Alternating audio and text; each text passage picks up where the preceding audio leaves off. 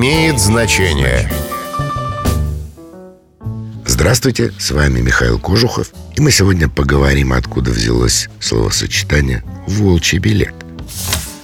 Принято считать, что волчий билет – это документ, который содержит отрицательные характеристики, которые помешают его обладателю получить в дальнейшем хорошую работу или должность. А в дореволюционной России так называли паспорт с отметками, которые свидетельствовали о неблагонадежности его обладателя и лишали его каких-либо гражданских прав. По одной из версий, термин произошел от прозвища обитателей ночлежного дома «Сухой овраг». Он находился между Хитровской площадью и Свининским переулком в Москве.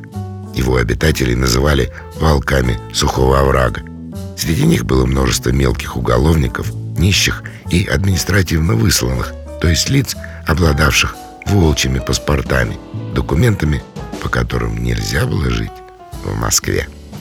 С вами был Михаил Кожухов. До встречи.